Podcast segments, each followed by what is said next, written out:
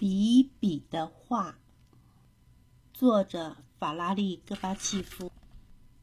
有一天，比比在学校画了一张画，他画了一朵大大的橘红色的花。这是他画过最好的一张画，他很得意。放学了，比比带着他的画，匆匆忙忙跑出学校，他要为他的花。做一件事，在回家路上，比比路过狗太太的家。狗太太，你看，你看。狗太太问：“你手上拿着什么呀？”比比高高的举起他的画。狗太太说：“好漂亮的花，让我闻闻看。”哎呀，不是啦，不是这样。比比说：“不过还是谢谢你了。”比比继续往前走，他看到熊叔叔。熊叔叔，你看，你看，他大声地说：“让我看看你拿着什么东西。”熊叔叔说：“他仔细的看比比的画，哇，这朵花好棒哦！我要拿去送给我的蜜蜂，他们一定想要些花粉了。”哎呀，不是啦，不是这样。比比说：“不过还是谢谢你了。”比比很失望。他继续往前走，看到住在隔壁的野猪先生，他大声的说：“野猪先生，你看，你看。”野猪先生问：“你手上拿的是什么东西啊？”野猪先生问：“哇，是一朵花呀，看起来很新鲜哦。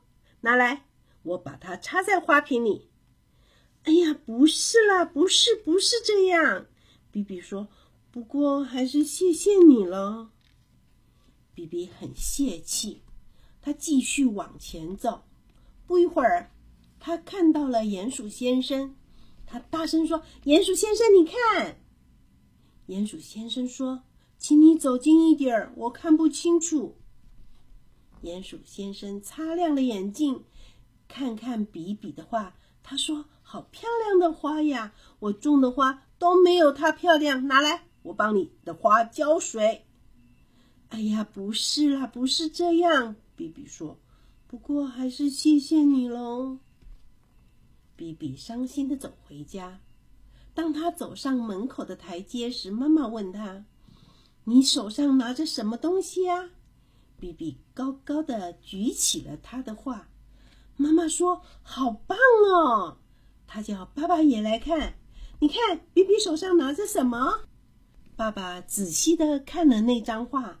他说：“哇，真是太棒了！我知道该怎么处理它。”比比想拿回来，你该不会是想要闻它的香味，或是送给蜜蜂，或是插在花瓶里，或是帮它浇水吧？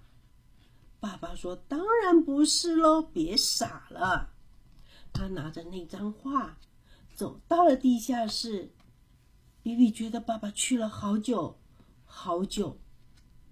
爸爸回来的时候，比比的画已经装在画框里了。他小心的将画挂在墙上，大家都走过去欣赏它。嗯，这样就对了，就是这样啦。比比开心的说，然后他很快的冲进了房间，去画另外一张画。这个故事就说完了。